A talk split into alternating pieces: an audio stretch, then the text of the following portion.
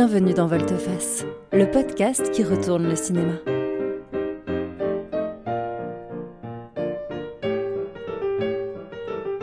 C'est le rendez-vous qui cherche ce que les films révèlent de nous et du monde qui nous entoure.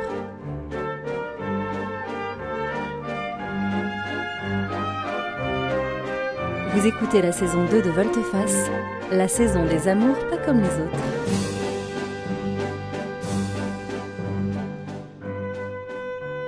Aujourd'hui dans Volteface, on parle du film Possession d'Andrei Zulewski, sorti en 1981 avec Sam Neill et Isabelle Adjani.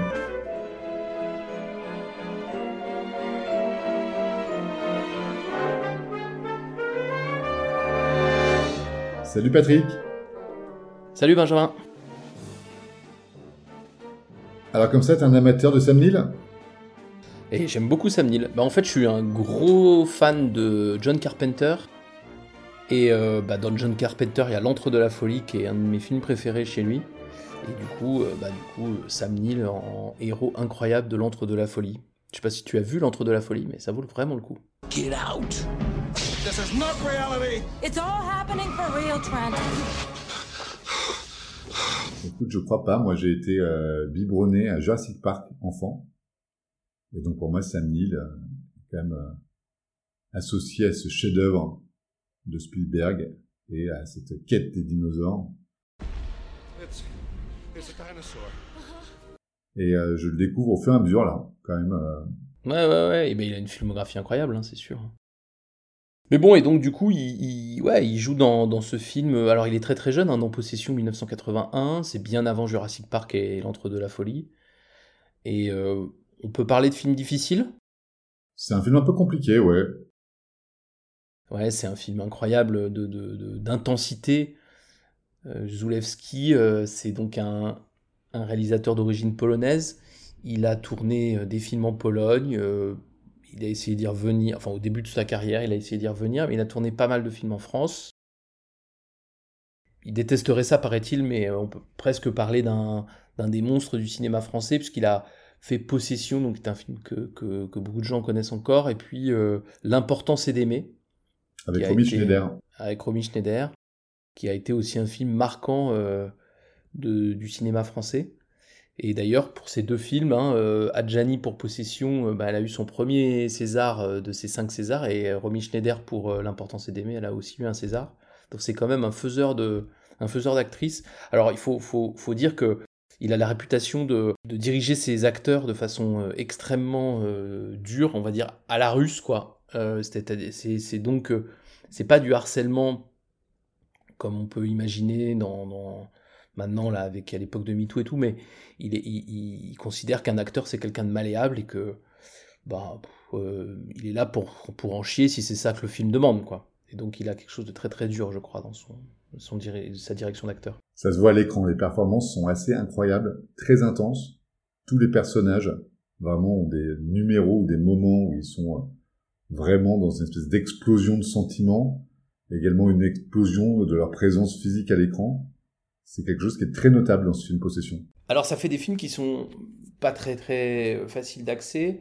Enfin moi j'ai pas mal apprécié d'avoir un peu de, contenu critique autour pour, euh, pour, pour, euh, apprécier Possession.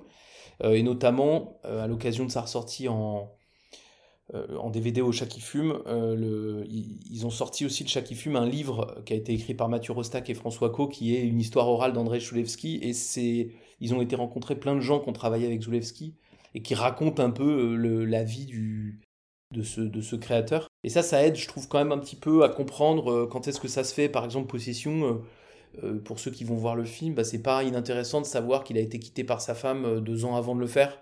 Parce que comme euh, après, c'est quand même une histoire de, Je vais revenir sur le pitch, mais une histoire quand même d'une femme qui quitte son mari.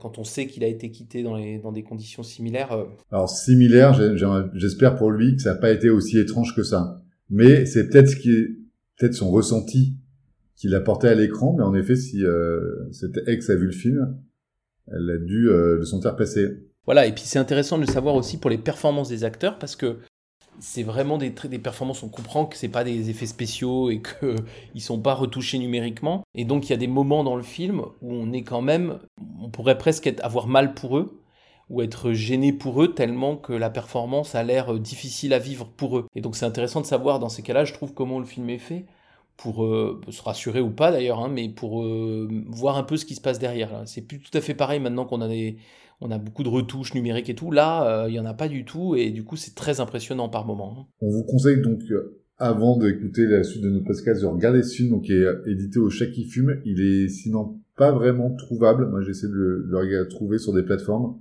C'est un peu votre seule chance. Et euh, le coffret est très beau. Et voilà, vous pouvez aussi l'accompagner du livre dont Patrick a parlé.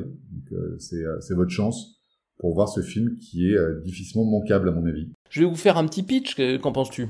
Mais vas-y, vas-y, le pitch. Alors le film est très complexe euh, pour plein d'aspects, mais pas tellement pour son pitch, parce que donc Sam Neill euh, joue un personnage qui s'appelle Marc, et Isabelle Adjani, dans un premier temps, pour simplifier, on va dire qu'elle joue un personnage qui s'appelle Anna. Vous allez voir, il y a beaucoup de doubles dans le film, donc euh, voilà, mais en tout cas, ils jouent ce couple. Donc Anna et Marc sont un couple, et Anna quitte euh, Marc, et on va suivre euh, le, le- le couple se déchirer, et puisqu'on est dans les, amours pas comme les autres, et Anna démarrer, ou en tout cas vivre une autre histoire d'amour, une nouvelle histoire d'amour, dont on va quand même assez vite comprendre qu'elle vit une histoire d'amour avec un monstre.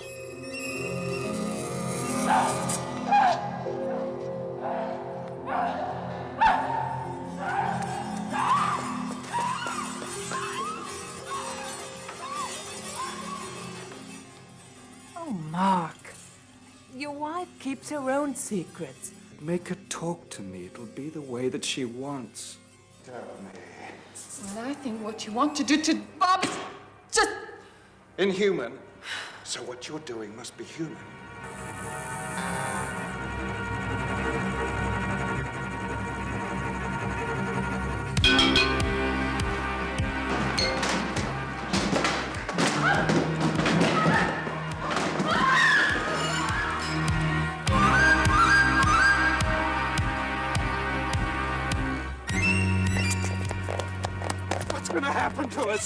Us? After you! Stop coming! Well, I have to go! I'll follow you!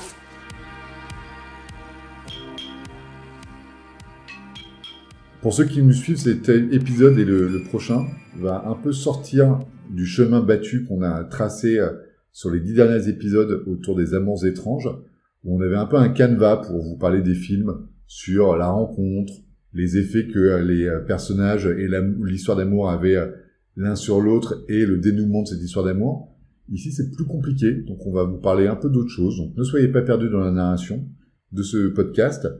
On va aller sur des chemins plus de traverse et essayer de comprendre un peu ce qui se passe du côté d'Anna et du côté de Marc dans cette histoire d'amour étrange entre Anna et le monstre. Oui, alors oui, c'est sûr que c'est assez étrange. En plus, c'est un monstre. euh, c'est pas. euh, si vous avez en tête la forme de l'eau, euh, donc ce film de Guillermo del Toro où une, une femme tombe amoureuse d'un espèce de monstre aquatique. Bon, c'est étrange, d'accord, mais euh, c'est un monstre aquatique assez beau d'ailleurs, euh, et puis qui va pas changer de tout le film. Là, en fait, euh, ce qui est assez fou et un peu gore d'ailleurs, faut le dire, c'est que ce monstre en plus, il est, il pas fini, c'est-à-dire qu'en fait, au début du film, enfin dans, la, dans les premières fois où on voit le monstre et on comprend qu'elle couche avec lui, euh, bah, ce n'est qu'un phallus, hein, on va pas se mentir, et il n'est pas fini, c'est-à-dire qu'il est ruisselant de sang, euh, comme s'il était en cours de conception. Donc c'est euh, juste l'im- l'imaginer quelqu'un couché avec cette bête, c'est moins romantique que la forme de l'eau. Oui, c'est vrai que le premier coup d'œil sur cette forme, sur ce monstre, c'est quelque chose d'ultra repoussant. Et après, moi, je pense que c'est aussi, à mon avis, parce que on voit quand même beaucoup de films dans les yeux de euh, Marc. Et donc, est-ce que c'est vraiment la forme qu'il a? Moi, j'aimerais croire que oui. Ou est-ce que c'est la forme qu'il a dans la tête de Marc, le mari euh, mis de côté? C'est un peu, euh, c'est un peu ce dont on va parler en fait, Patrick. What is it?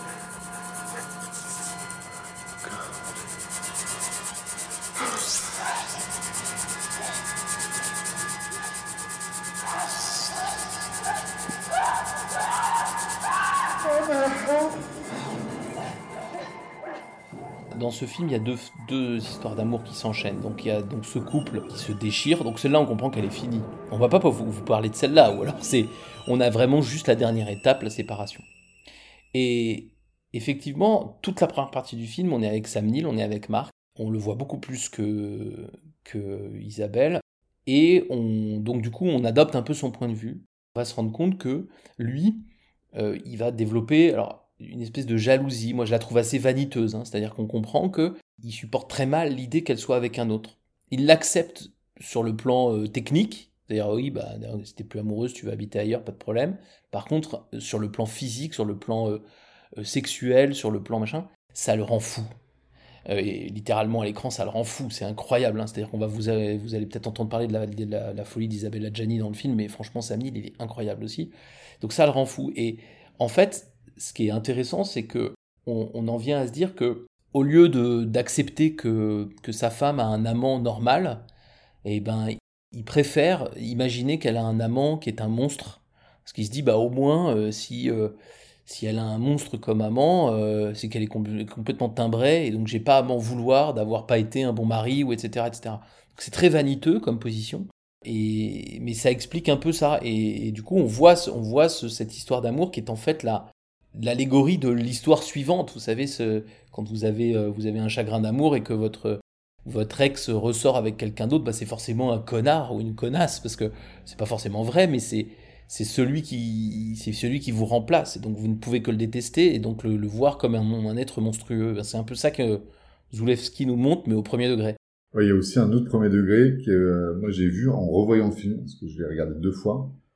Et c'est euh, toute la symbolique du manque, justement, quand elle part au début, lui revient d'un voyage d'affaires, on a l'impression qu'il va retrouver sa famille. Alors ils ont aussi un enfant, euh, Anna et Marc, qui s'appelle Bob, donc on voit quand même ce, ce type qui fait une activité un peu étrange, on comprend pas très bien ce qu'il fait, mais on comprend qu'il n'a pas été là pendant longtemps.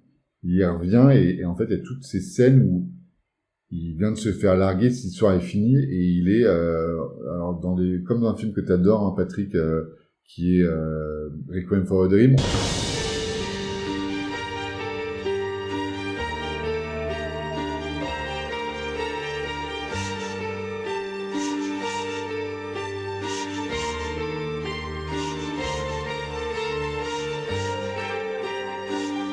Vois réagir en manque, il est sur son lit, il est en costard, euh, sans chemise, il est totalement en train de transpirer. Tu sens qu'il y a cette espèce d'addiction ou de sevrage, et justement tout ce qui vient interférer dans son addiction est perçu ou nous est représenté comme quelque chose de totalement horrible, détestable.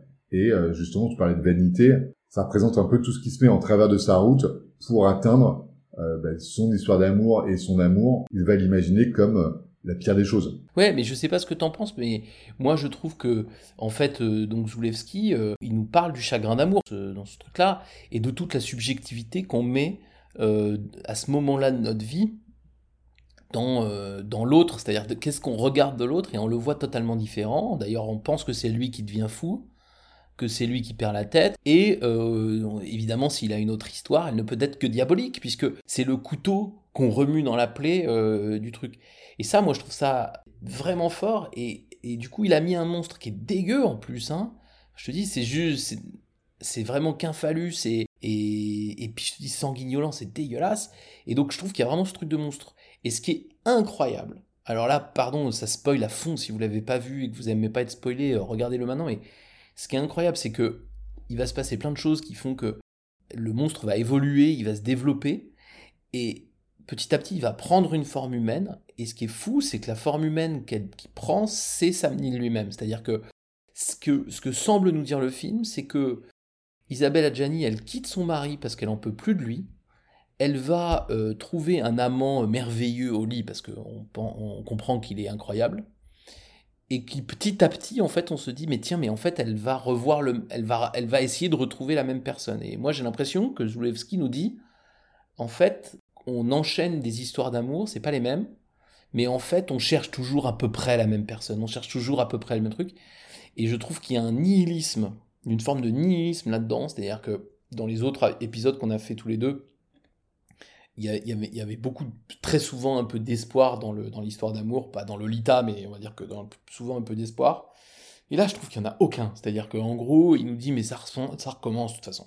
Ça recommence, ça recommence, ça recommence. Bah, là où l'histoire d'amour, qu'elle soit étrange ou pas, tu sens qu'il y a quand même la quête de l'âme sœur, ou tu vois, de, de l'être ultime, avec qui tu vas créer euh, cette grande passion qui sera ta passion unique de toute ta vie.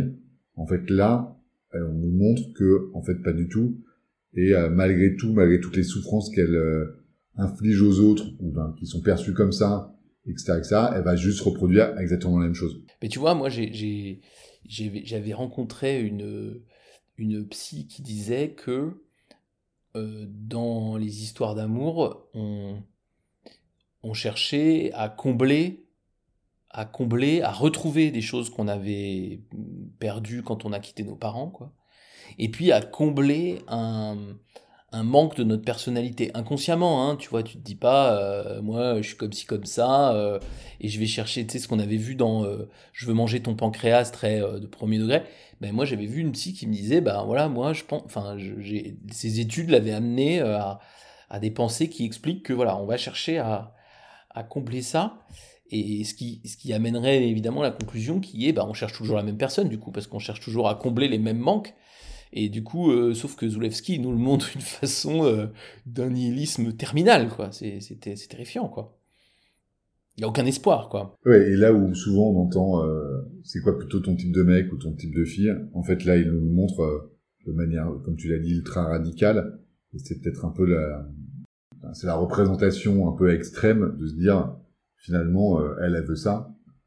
Et euh, dans le, dans l'œil de son de son ex, c'est euh, c'est d'abord le, pire du pire, et au final, dans l'œil de son ex, c'est juste un miroir qui lui est tendu. C'était finalement, est-ce que toi aussi, pour l'amant d'avant, t'étais pas aussi cette espèce de masse informe, sanguinolente, vomissante, avec les tripes à l'air, que toi t'as vu quand tu as perdu ta, ta bien-aimé Ouais, c'est clair. Enfin, c'est ça, à mon avis, c'est ça qui nous dit le, le, le, père André Joulewski et c'est c'est ouais c'est une réflexion compliquée parce que quelque part il te dit euh, je, cherche pas hein. Enfin, tu, trouveras toujours la même personne. Ouais et la et surtout et la même personne c'est moi. Donc pourquoi tu me t'as as tout un truc aussi sur euh, toi l'abandon et le, le, fait que de se dire que d'un côté euh, t'as l'amant est conduit qui s'accroche un peu au passé qui voit cette espèce de passion se répéter. Alors là, dans le film, comme tu l'as dit, il y a des doubles. Il recroise un personnage féminin qui est euh, aussi joué par Isabelle Adjani, donc il lui ressemble énormément, c'est la même personne. Et donc, tu as d'un côté l'amant est conduit qui vit dans le passé et qui, lui, euh, n'arrive pas à faire le deuil et voit dans euh, le nouvel amant le pire des monstres, pour finalement arriver à la fin où bah, ce pire des monstres, en fait, c'est lui, donc il peut que avoir des regrets de dire pourquoi on n'a pas continué ensemble. C'est quand même assez incroyable. Ouais, ouais, c'est, tout à fait incroyable. Et puis en plus, il y a des trucs très acides, parce qu'on disait que le monstre, donc il est horrible, mais il est, il est, il est présenté comme un amant extraordinaire. Et que quelque part, il décrit une histoire d'amour où tu commences par un monstre, mais qui est un, une machine au lit, quoi. Euh, et qui finalement, euh, on pourrait imaginer, euh, devient un humain, en fait, celui que je cherche à chaque fois, mais qui a perdu son sex appeal. Et donc, il, est doublement nihiliste, c'est-à-dire qu'il croit, il croit, il croit au, côté éphémère de la passion physique et au côté éternel de, la recherche d'espèce de, d'âme sœur qui, en fait, est un peu toujours la même. Avec aussi, moi, ce qui est, ce qui est sympa dans le film, c'est que, non, sympa, c'est qu'en plus, cette histoire d'amour naissante, se nourrit de la haine qui est euh, extraite de l'histoire d'amour finissante. Là, en plus, c'est hyper littéral. Le, le mari est conduit, euh, envoie des gens pour épier ce qui se passe, et euh, ces gens se font tuer et se font manger par cette bête. Et donc, c'est vraiment, tu sens que vraiment toute la haine, tout le refus de, de l'amant est conduit nourrit et magnifie ce nouvel amant qui était euh, comme tu l'as dit, euh, un super bon coup, mais qui ressemblait à rien. Et au final, euh, le, fait de se montrer sous son pire des jours en étant et et possessif, et violent, finalement, ne peut que magnifier ta nouvelle histoire, qui finalement était peut-être pas si bien que ça au départ. Alors, tu l'as un, petit, petit peu évoqué, mais donc ce film, il est, il tourne beaucoup autour de la notion de dualité, justement de cette histoire d'amour qui se reproduit avec c'est pas le même, mais c'est finalement le même, de dualité autour de Sam Neill qui va rencontrer, donc c'est la maîtresse de son fils, jouée par euh, à nouveau Isabelle Adjani. Donc. Mais en fait, on sait qu'en vrai, c'est pas le cas, hein, puisque la maîtresse d'école, elle a déjà vu la mère, donc euh, et euh, manifestement, elle, elle, sait pas, elle a, pas trouvé qu'elle ressemblait beaucoup à cette femme, alors que c'est évident. Donc on est bien dans la tête de Sam Neill qui voit sa femme partout et pas dans une c'est pas la réalité. Il y a juste la couleur des yeux qui change mais c'est on comprend que il a que lui qui voit cette fille de comme le sosie de sa femme. Et puis alors euh, c'est toi qui me faisais remarquer en bon connaisseur de, Berlin donc on est à Berlin ça il y a pas besoin d'être connaisseur puisque c'est dit hein, mais et donc c'est intéressant parce que aussi on est à Berlin et c'est donc une ville euh, duale euh, entre est et ouest à l'époque 81 je vous rappelle. Et donc euh, bah, pareil ils ont situé ça dans dans un appartement qui donne sur le mur, c'est-à-dire que tu es, on est côté ouest, mais on voit l'est. Et donc, euh, il y, a, quand même ce, cette recherche du lieu parfait pour euh, raconter cette histoire de dualité. Ouais, et ça, en plus, c'est vrai deux fois. C'est vrai dans l'appartement dans lequel ils vivent tous les deux. C'est vrai dans l'appartement qu'elle euh, habite à Gianni avec le monstre. Également, s'ils ont tourné à Berlin, c'est que Zulewski était donc épaulonné il était exilé euh, dans le bloc de l'Ouest en France et il a voulu tourner cette histoire au plus proche de chez lui, donc le plus à l'est possible, ce qui était euh, donc euh, Berlin-Ouest. Il y a quand même cette présence un peu sourde de ce mur qui, on voit dans le film, et c'est alors c'est très graphique. Aujourd'hui, on trouve ça presque peut-être romantique, mais c'est les rues sont coupées en deux. Il y a une notion d'observation tout le temps avec euh, qui regarde par la fenêtre et qui voit de l'autre côté du mur euh, des hommes en faction qui le regardent aussi avec des jumelles. Donc il y a aussi ce côté, euh, tu vois, lui, il est dans la traque de euh, l'amant pour lequel il a été délaissé. il y a aussi ce côté, il y a aussi cet environnement qui est dans l'observation tout le temps, dans je vais regarder ce qui se passe de l'autre côté, c'est inaccessible, mais on est extrêmement proche et en fait extrêmement loin. Il y a des barrières physiques entre nous.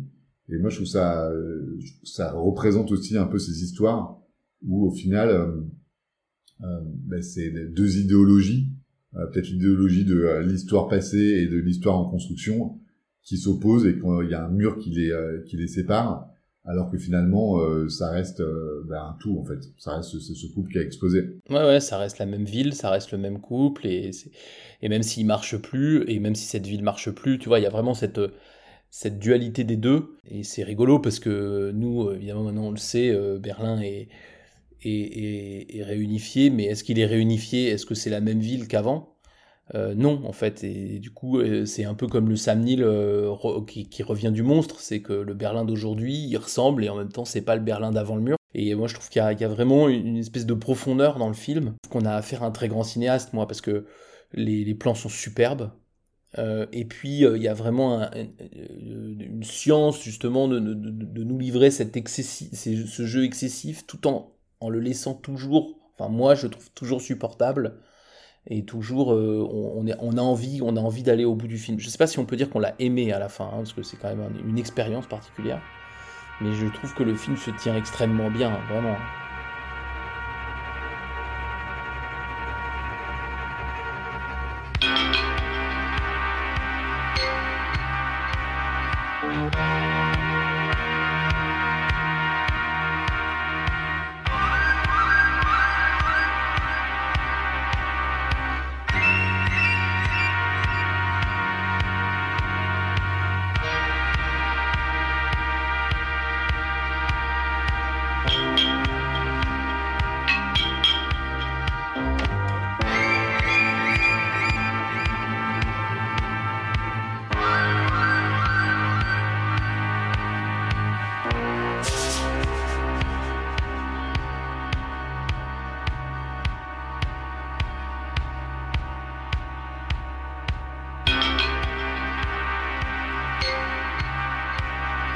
Moi,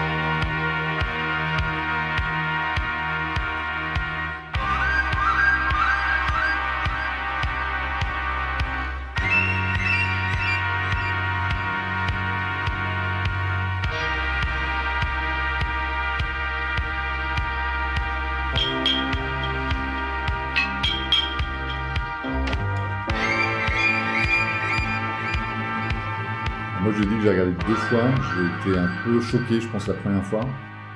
Beaucoup moins la deuxième. J'étais beaucoup plus dedans et je pense que le côté euh, outrancier, m'avait un peu euh, rebuté à la première vision et à la deuxième connaissant l'histoire, sachant où on allait.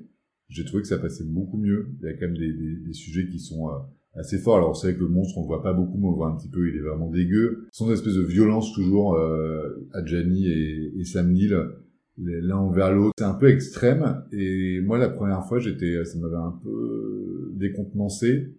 Euh, mais la deuxième, moi, j'ai trouvé ça, j'ai trouvé ça super. Et la première, j'ai trouvé qu'il y avait des choses qui n'étaient pas crédibles. Moi, j'avais un peu rigolé. Je t'avais dit ça quand on avait vu ensemble, en disant ah ouais, d'accord, euh, c'est n'importe quoi.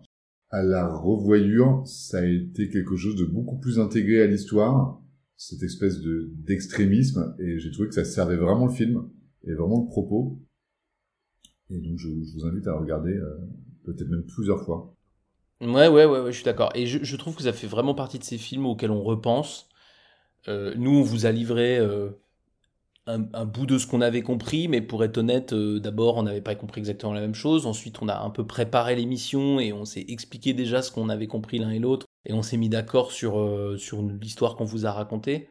Mais en fait, euh, il est probable que vous le, vous le, regardiez et que vous en tiriez autre chose à la première, la, au premier visionnage, au deuxième, au troisième.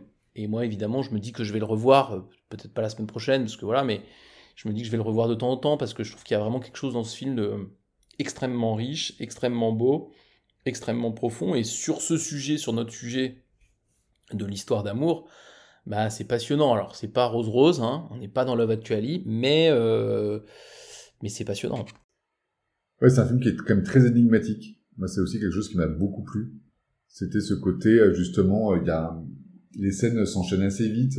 Il y a un décor qui est l'appartement de Sam Neill et de son fils, Isabella Adjani, qui euh, en fait euh, change. C'est toujours le même décor, et en même temps, ça change tout le temps. Une fois c'est très bien rangé, une fois c'est pas du tout rangé. C'est un espèce de, de reflet de leur d'état de leur couple, de leurs sentiments. Il y a aussi euh, d'autres personnages qui euh, sont dans le film que moi je trouve assez sympa. La meilleure amie de d'Adjani et euh, son amant euh, finalement un peu passager là Heinrich. Moi je trouve que c'est ils ouvrent plein de clés plein de possibilités. Et je trouve que c'est un peu un film euh, à tiroir ou à secret ou à interprétation. Donc j'ai trouvé euh, du plaisir moi dans cette partie là un petit peu euh, de l'étrange et pas que du fantastique de l'étrange dans les images qu'on peut voir. Toi tu parlais un peu d'orange mécanique quand on a préparé le film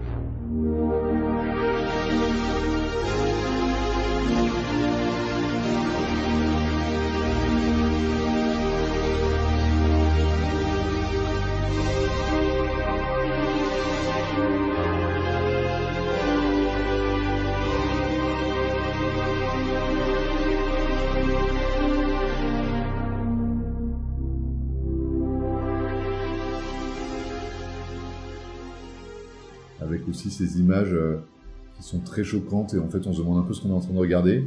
Il y a un peu de ça, un peu de ce côté. Euh, est-ce que c'est vraiment euh, la réalité? Est-ce que c'est un imaginaire? Est-ce qu'on est dans la tête du personnage?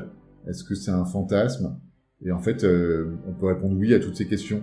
C'est ça qui est assez déroutant. C'est, on peut se mettre un peu sur la fréquence qu'on veut. Le film raconte à peu près la même chose en même temps, ça nous apporte des émotions euh, assez, euh, assez larges, en fait. C'est ça qui m'a plu. Et puis, on, compare à Kubrick, euh, ça peut paraître être une grosse comparaison.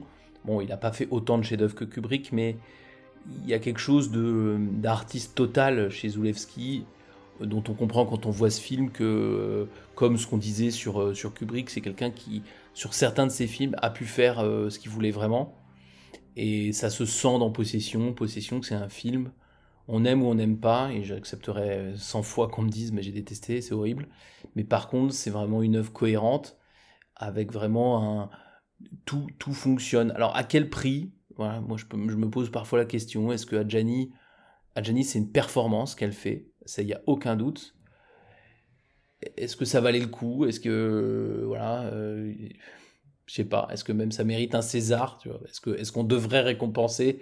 Non pas parce qu'elle a souffert, hein, la pauvre, hein, je pense qu'elle ne mérite plus que personne, mais je veux dire, est-ce qu'on est qu'on n'encourage pas un peu euh, Zulewski à recommencer en lui filant le César?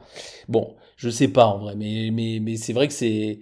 En tout cas, c'est une œuvre très très cohérente et très, très totale, quoi. Mm. Mais la performance d'Isabelle Adjani est quand même vraiment incroyable. Stupéfiante. Stupéfiante. Avec des, des, des, des, des moments justement. Euh... C'est ça qui est drôle en plus qu'elle. Euh tu vois, qu'elle qu interprète les deux personnages euh, de euh, la maîtresse d'école qui est vraiment très douce, qui euh, parle aux enfants, et en parallèle, et vraiment d'un plan à l'autre, on la voit dans le personnage de Anna qui est bah, donc possédée, ou qui est vue comme possédée, où il y a vraiment des scènes intenses, alors en présence du monstre ou pas, bon, on va pas tout, tout, tout vous raconter,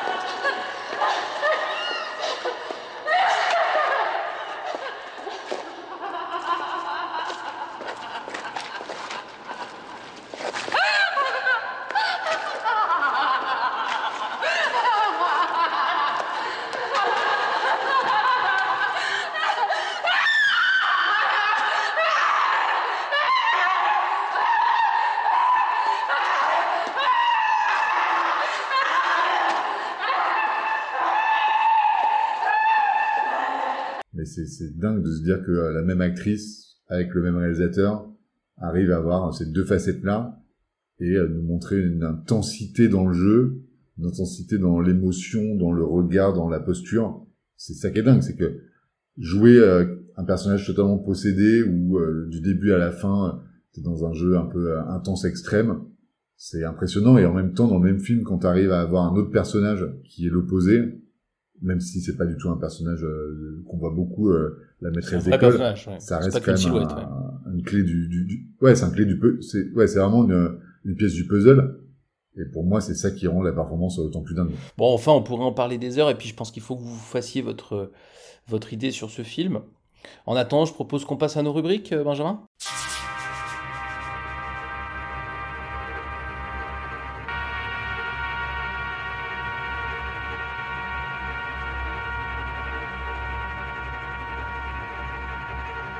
Allons-y. Alors, la première rubrique, c'est la rubrique des remakes. Euh, Patrick, à qui souhaiterais-tu confier les remakes en sachant que peut-être que cet euh, épisode qui n'est définitivement pas comme les autres, euh, on va peut-être pas se donner des, noms de réalisateurs. Ça serait pour moi et comme pour toi, je pense, euh, un peu une gageure de, de remaker ce film. Ouais, alors là, vraiment, ça serait, ça serait fou. En fait, on, pour euh, faire l'enchaînement avec ce qu'on a dit sur la performance d'Adjani et ce qu'il a, fallu faire pour la pour l'obtenir. Et puis en, en revenant sur euh, sur l'idée qu'on a vu le film de l'œil de Sam Neill qui voyait sa femme partir euh, moi mon envie assez profonde ce serait de voir le même film par une femme. Une fois qu'on a dit ça ma culture étant ce qu'elle est et malheureusement le cinéma étant ce qu'il est je n'ai pas de nom de femme qui me viennent à l'esprit et qui me paraissent totalement évidents. Ben, j'en propose deux quand même. Un qui me convainc pas tout à fait, mais bon, c'est Catherine Bigelow. Alors, on vous avez peut-être Point Break en tête ou Zero Dark Thirty. Ok. J'ai un peu plus son film de vampire qui s'appelle Near Dark, qui est donc un, film de monstre aussi. Et puis, on a vu qu'elle était capable de, faire avec Detroit des films euh, assez difficiles. Donc Catherine Bigelow, pourquoi pas? Après, euh, je, je suis pas très convaincu même en, le disant, mais bon, why not? C'est celle qui me vient. Et puis il y en a une évidemment. À Julia euh, Ducournau. Julia Ducournau, oui, parce qu'on pense à film d'horreur, body horror un peu. Moi, j'ai pas vu Titan, mais j'ai vu Grave. Moi, j'ai vu les deux. Voilà, alors tu vas me dire ce que t'en penses. Mais écoute, bon, je, je, honnêtement, moi, Grave, ça m'a pas, ça m'a pas ça m'a pas convaincu complètement. Mais, euh, mais enfin, il y a des points communs quand même. Je pense quand même que Possession, ça reste des thématiques qu'elle pourrait aborder dans son cinéma. Justement, euh, la relation à l'autre, euh, même tu vois, des questions de genre ou des questions de, de, de, l'évolution de son corps. Alors là, euh, c'est quelque chose qui est, qui est très marqué avec le monstre. et en même temps, c'est aussi l'évolution de la psychologie des personnages qui pourrait être euh, euh, totalement, euh, qui est totalement mise en scène là par par Zulewski. Moi, je pense qu'elle pourrait, euh, ça pourrait être un bon choix, mais euh, c'est vrai que la, la, la, vraie question là de, de, de ce film, c'est euh, quel serait l'intérêt de remaker ce truc-là, quoi. C'est. Bah si, je trouve que vraiment une réalisatrice qui porterait un regard féminin sur cette affaire, euh, ça serait pas mal. Mais à la limite, il faudrait le refaire avec Adjani.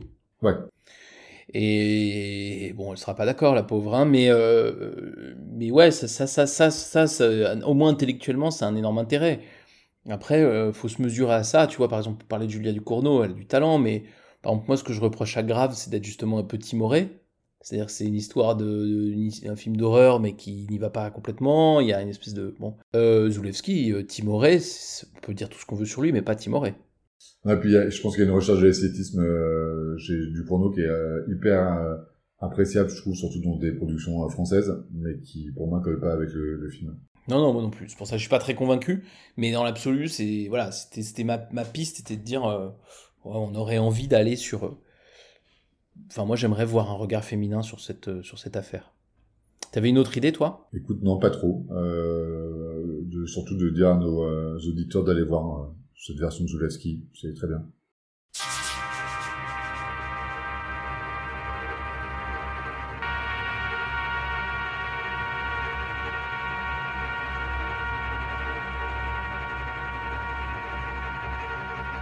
Deuxième rubrique, alors là pour le coup on a, on a réussi, on a, vous savez qu'on essaie de choisir un thème dans cette deuxième saison, et euh, là ça va nous permettre en plus de parler de films probablement plus légers, en tout cas moi infiniment plus légers, et on a choisi Berlin, il y a 1000 films qui se passent à Berlin, et donc on a été fouillé dans notre mémoire. Quel film as-tu choisi à Berlin? Alors c'est un film qui se passe entièrement à Berlin, qui est un peu une bizarrerie, c'est le film qui s'appelle Victoria, de euh, Sébastien Schipper de 2015 qui est un film tourné en plan séquence et qui donc se passe dans une certaine unité de lieu et c'est dans un quartier de Berlin.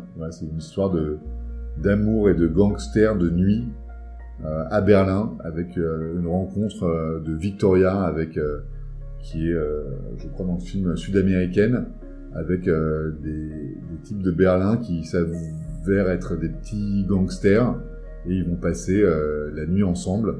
Et il va leur arriver plein d'aventures.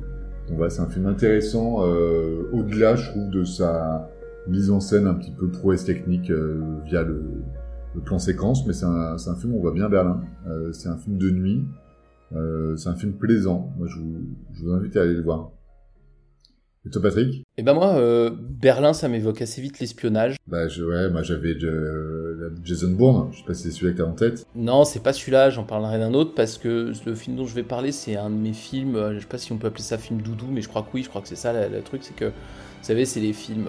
Il y a, moi, j'ai quelques films où vraiment, quand tu sais pas quoi regarder, puis que t'es, vanné, etc., tu te regardes le film le plus facile de, de tous ceux, enfin, euh, de qui te touche direct, et tu sais que tu vas marcher dans la combine directe. J'en ai plusieurs, mais j'ai notamment Spy Game de, ah de Tony Scott. Alors Tony Scott, il y a des gens qui détestent. Euh, moi, j'aime pas tout, mais quand j'aime, j'aime vraiment. Et notamment Spy Game. Je trouve que Spy Game, ça marche trop, trop bien. Mais après, je, je, c'est un doudou, hein, donc je dis pas que c'est le plus grand film de la planète, mais moi, je trouve que ça, sur moi, ça marche à fond les manettes, du début à la fin. Et euh, ça se passe dans plein d'endroits, pas que à Berlin, mais par contre, il y a une scène à Berlin, mais que moi, j'ai totalement en tête où il s'asperge, ou Brad s'asperge d'alcool pour, euh, pour, faire croire qu'il est un, qu'il est sous et pas qu'il est un espion. Et euh, c'est une scène que je, que je, qui est vraiment pour moi la scène à Berlin. C'est cette scène-là où évidemment on passe un checkpoint. Berlin, quand il y avait le mur, pour moi, c'est checkpoint. Enfin, il n'y avait pas, euh, pas tellement d'autres trucs. Non, mais voilà, dans l'imagerie un peu populaire. Ouais il y a beaucoup ce truc là je vois bien je sais bien que c'est un cliché mais voilà mais il marche sur moi ce cliché ok non moi j'en vais je sais pas si c'est un film doudou mais moi c'était donc ouais le c'est le deuxième je crois euh, Bond Supremacy euh, donc ouais. de 2004 où t'as ces t'as cette scène à, à, Berlin en fait où il y a deux scènes en fait t'as la scène où ils sont sur Alexanderplatz là il doit s'échapper à travers une manifestation et aussi le flashback parce que la première fois où Jason Bond doit tuer quelqu'un c'est dans un hôtel à Berlin qu'on voit en flashback. Donc pour moi, c'est un peu euh, ces films d'espionnage là aussi. Euh, ouais, ouais. Les scènes se passent euh, dans cette ville qui est finalement parfaite pour tous ces, ces films d'espionnage de par son histoire. De par son histoire, sa géographie et tout, c'est sûr qu'il y en a plein, plein, plein.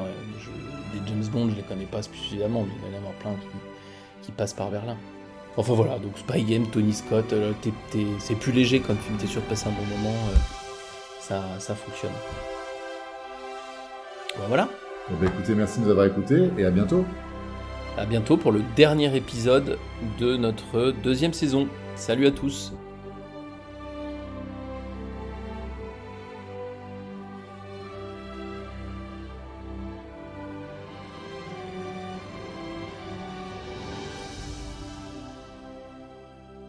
Vous venez d'écouter un épisode de Volteface, le podcast qui retourne le cinéma.